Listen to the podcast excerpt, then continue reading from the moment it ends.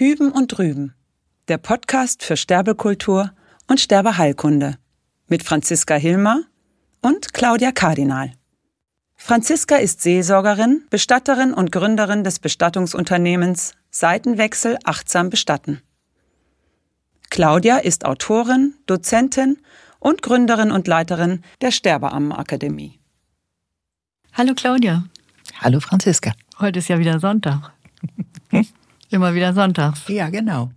Also wenn ich mich recht entsinne, äh, haben wir ja letztes Mal dieses Tabu berührt, dass es eigentlich ja gar nicht geht, ne? dass jemand stirbt. Darüber wolltest du, glaube ich, heute was sagen. Ja, genau. Das heißt, ich habe mal irgendwann vor Jahren so ein Buch gelesen und da hat, ich weiß nicht mehr genau, wie es hieß, und der Autor, das hat mich sehr fasziniert, der hat gesagt, der Tod muss weg. und das, ich meine, das kennen wir natürlich alle aus dem Krimi. Zum Beispiel, dass der Tod, wenn der Tod macht sich dadurch bemerkbar, dass der Kopf abgedeckt wird. Mhm. Der Kopf wird abgedeckt, es wird abgesperrt und niemand darf mehr hin. Mhm. Und dann gibt's noch irgendeinen, wahrscheinlich einen Kommissar oder so, der hält dann irgendwie den Finger an, die, an den Hals. Und wenn er dann einfach nur bedenklich ernsten Gesichts den Kopf schüttelt, ist vollkommen klar, Person ist tot. Abgedeckt, tot und die muss sofort weg. Mhm. Das, ich frage mich immer, warum muss die eigentlich sofort weg? Mhm. Also wir haben ja hier nicht 40 Grad im Schatten die ganze Zeit oder sowas. Das heißt, die müssen sofort weg und ähm, die müssen im Grunde genommen nicht nur weg, die müssen alle nach unten. Mhm. Warum denn? Also ich kenne keine Pathologie im dritten Stock. Die sind nee, alle im Keller. Also höchstens zu, zu ebener Erde gibt's schon. Ebener ne? Erde. Also, äh, aber ansonsten sind die alle Oft werden sie geholt, aber es gibt auch äh, zu ebener Erde, aber dann ja. sind sie eben in, in, in solchen Kühlschränken und dann sind da so Fächer ja. und so. Und interessant, wo du das mit dem Kopf sagst, weil für mich ist es so, dass ich tatsächlich musste das ja auch erstmal lernen. Das ist ja schon mit einem gewissen Schrecken verbunden. Das kann man sich vorstellen, wenn man so einen Menschen in der Pathologie abholt, zumal wenn er einem nicht ausgegeben wird vom Pathologen tags, wie das tagsüber meistens ist, sondern man vielleicht später am Abend kommt und dann kriegt man so einen Pieper in die Hand als Bestatter und dann muss man sich da alleine durcharbeiten und irgendwie die Schränke aufmachen und gucken. Da stehen dann so Namen draußen dran und dann leuchtet man das irgendwie ab und guckt, wo ist hier der richtige Name und so und dann macht man diesen und jenen Schrank auf.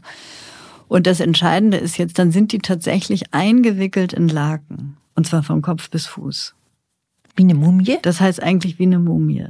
So, und dann ist es für mich, also das habe ich ganz intuitiv von Anfang an so gemacht und das halte ich auch bei, dass ich den Verstorbenen erstmal runterhole, also bis er wirklich vor mir liegt. Und auch zunächst noch nicht mal im Sarg, sondern erstmal, wenn er dann noch liegt. Und dann lege ich meine Hände auf seinen Kopf.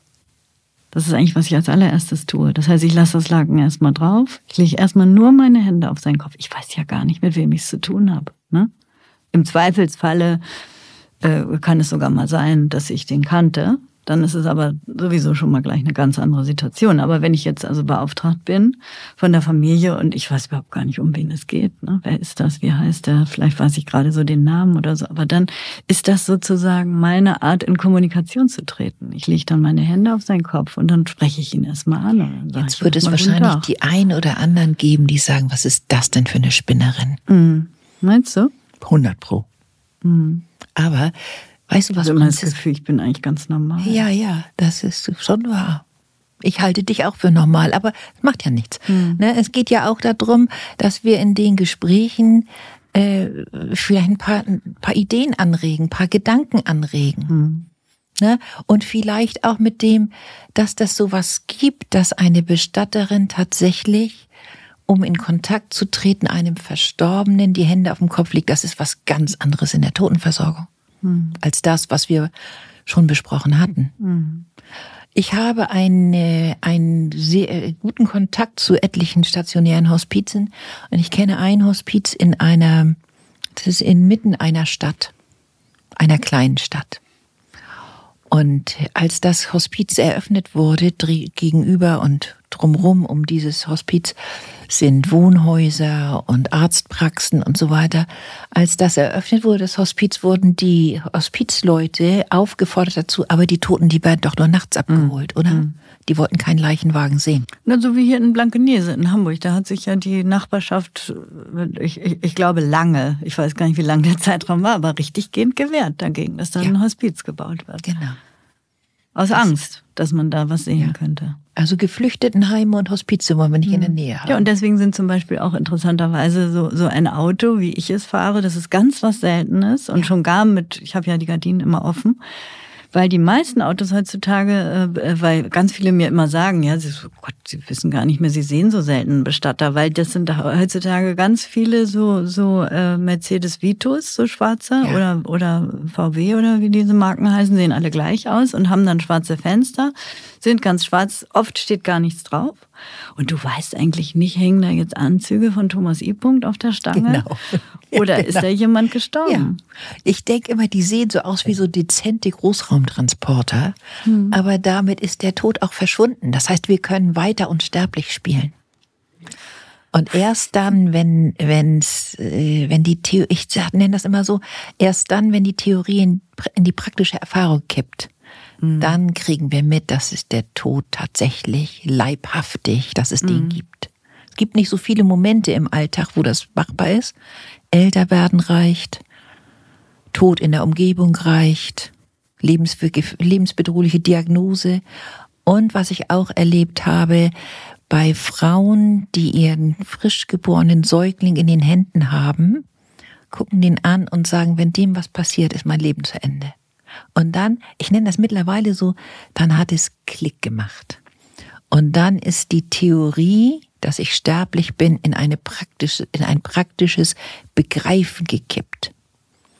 Und das sind die Momente, wo sich diejenigen, die das erkannt haben, vom Rest der Gesellschaft entfernen. Denn der Rest der Gesellschaft macht weiter. Wenn du das kapiert hast, dass dein Leben endlich ist und dass das vielleicht morgen oder übermorgen oder so sein kann, dann ist es doch vollkommen egal, ob der HSV absteigt, oder? So nenne ich das immer. Ist da auch ein bisschen flapsig und böse, aber es macht ja nichts. Das heißt, es sind in dem Moment, in dem es Klick gemacht hat, in dem Moment kommen ganz andere Fragestellungen dabei raus. Mhm. Aber die bewegen sich jenseits von vielen anderen Sachen. Ich bin, bin ja manchmal ziemlich böse und ich nenne momentan die Gesellschaft, in der ich mich befinde, ist eine aufgeklärte, materialistische, atheistische Klugscheißergesellschaft. Hm. Und das ist schon böse. Ja, du bist böse und ich eine Spinnerin. Ne? Da ja. sind wir ja ganz schön hier zusammengekommen. also ich sag ja immer, die, die äh, äh, kapitalistische materialistische Gesellschaft ist für mich eigentlich das totalitärste, also fast hat für mich fast was religiöses. Also ja. ne, das totalitärste System, was ich so kenne. Weil es so wahnsinnig ausschließlich ist. Ja. Ne? Und das ist eigentlich diese Schwelle sozusagen, also woran ich regelrecht immer schon so ein bisschen leide, und wo ich jetzt so froh bin, dass das Schicksal, also eigentlich mein Schicksal, mir einen Beruf äh, beschert hat, den ich natürlich, da bin ich ja nicht unbeteiligt dran, das hat sich ja so entwickelt, aber dass ich eigentlich das Gefühl habe, da wo ich jetzt stehe, da stehe ich genau richtig. Ja, dass ich, dass ich nämlich Du hast es eben so beschrieben, ne? dass, dass in dem Moment, wo es Klick macht, äh, äh, ist, es, ist, es, ist, ist es völlig, völlig unwesentlich, ob der HSV jetzt auf oder abgestiegen ist. Und so geht's mir manchmal, wenn ich ähm, zum Beispiel nachts, wenn sowieso nicht so viel Verkehr ist, durch die Gegend fahre mit meinem Wagen und ich komme gerade zum Beispiel von einer Aufbahrung oder von einer, ne, was auch immer. Und dann ist das so, wie wenn ich mich in einem Raum bewege, der fernab des täglichen, alltäglichen Geschehens ist. Weil nämlich dieser Raum der sich auftut in dem Moment, wo einer, was ja ständig passiert im Grunde genommen, nicht ständig gehen die Menschen über die Schwelle, aber genauso kommen ständig aus der geistigen Welt ja. welche. Es ist eigentlich ein Kommen und Gehen. Ich mache hier jetzt, man kann es nicht sehen, aber so eine Geste. Ne? Eine mhm. Hand geht hoch, die andere runter. Die, die rauschen eigentlich aneinander vorbei. Und die besetzen aber den gleichen Raum. Also die befinden sich im ja. gleichen Raum. Und in dem Moment, wo so etwas sich vollzieht, eine Geburt oder auch ein Tod, dann bin ich als ein Liebender Angehöriger oder Zugehöriger, als ein liebender Freund, eine liebende Tochter oder was auch immer, dann stehe ich auch in diesem Raum.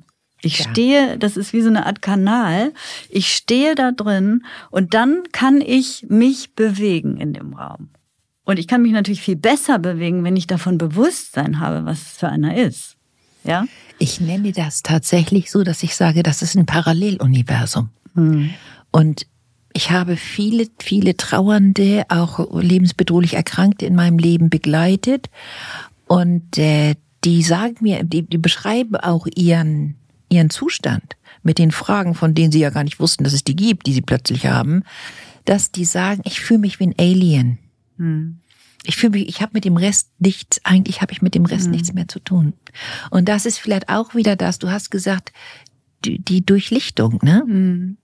Es soll mal ein bisschen heller werden, was das, hm. was das angeht. Es wäre sehr, sehr schön und heilsam. Mal gucken, was sich da weiterentwickeln wird, ne? Ja. Ganz schön. Ganz schön. Mhm.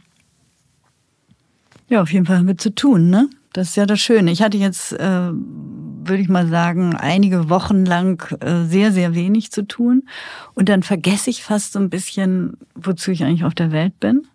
Ne? Und dann werde ich immer kleiner und kleiner und muss ja auch, was für jeden Selbstständigen gilt, äh, muss ich mich dann selber führen, ne? weil von außen eben gar kein Auftrag mehr an mich äh, gestellt wird und keine Frage mehr kommt.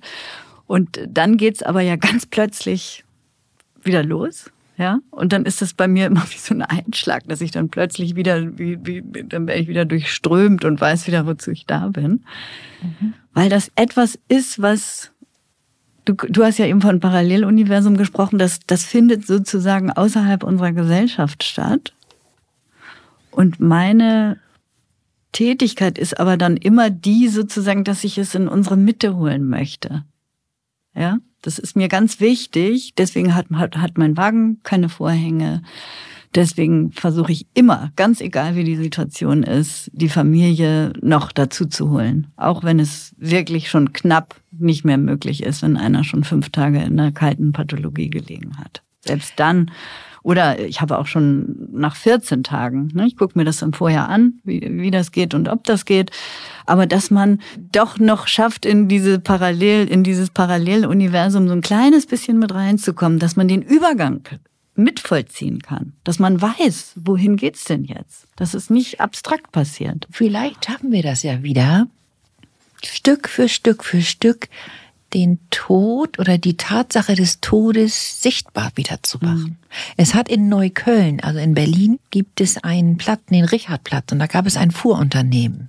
Mhm. Und die sind bis vor ein paar Jahren noch mit Pferdekutschen. Ja, aber das ist doch dieses, ne, wo die alle die ganzen äh, äh, Rede, der, diese ganzen lebensnah, äh, also die ganzen Bestatter, Angela Furnes, äh, wie sie alle heißen in Berlin, die bestatten alle da über diesen Hof und das, die Pferde sind zwar nicht mehr da, aber es wird, das weiß ich noch, dass ich mich da nämlich ein bisschen hab auch irritieren lassen. Das wird zum Teil dann auch so beworben, dass von Pferden sogar gesprochen ja, ja. wird. Ja. Und da dann die Abschiednahmen auch auf dem Hof und so. Und wenn man dann da hinkommt, dann sieht man, ja, das ist vielleicht mal früher gewesen, ja, da ist jetzt noch Kopfsteinpflaster und es erinnert irgendwie noch daran. Aber leider, leider und das ist wirklich schade. Ist ja, das eben alles schade. weg? Ne? Es ist zwar immer noch so ganz hübsch da und eben mitten in Neukölln und bunt, aber dass diese Orte, deswegen äh, ist es so wichtig eigentlich, dass man seine eigenen Räume äh, äh schönen Räume schafft, weil Absolut. die alle Orte, muss man eigentlich fast sagen, mit Ausnahme von Hospizen, die sich ja oft Mühe geben, ihre Räume schön zu gestalten. Aber alle Orte, wo sozusagen der Tod stattfindet, sind meistens, muss ich jetzt leider sagen, hässlich. Ja. Also selbst da, wo äh, äh, wirklich sich bemüht wurde, darüber nachzudenken, wie machen wir jetzt so einen Abschiedsraum, bauen sie, sind dann keine Fenster da, ja, dann sitzen wir da bei elektrisch Licht, ohne Fenster und mit noch einer angestellten Klimaanlage, die sechs Grad macht, dass man da also mit den Zähnen fast klappert. Naja. Wie soll man denn da äh, der Schrei nach Hygiene überhaupt äh, seelisch irgendwas fühlen? Ja. Und gleichzeitig, und das finde ich sehr schön, Gleichzeitig gibt es tatsächlich mittlerweile die ein oder anderen Bestattungsinstitute, die keine Vorhänge vorm Fenster haben und du guckst durchs gibt immer mehr davon. rein und da steht der Sarg drin und das ist das Erschrecken, wenn ich meine in meinen Gruppen die Aufgabe gebe, geht doch bitte mal zum Bestattungsinstitut mal eben Probe legen. Das ist eine Holzkiste, das ist jetzt nicht weiter was Dramatisches. Das heißt, da findet ist, ich habe den Eindruck, da ist manchmal eine größere Offenheit da. Mhm. Ja, es gibt Gott sei Dank wirklich immer, immer mehr, die nennen sich ja Alternativbestatter, aber immer mehr einfach ja. lebendige, ja. farbenfrohe, schöne Menschen, die sich da auf den Weg machen und äh, Bestatter werden. Also haben wir jede Menge Hoffnung, dass sich was verändern wird. Absolut. Bis nächste Woche. Bis nächste Woche, Claudia. Mach's gut. Das war Hüben und Drüben der Podcast mit Franziska Hilmer und Claudia Kardinal. Bis nächsten Sonntag.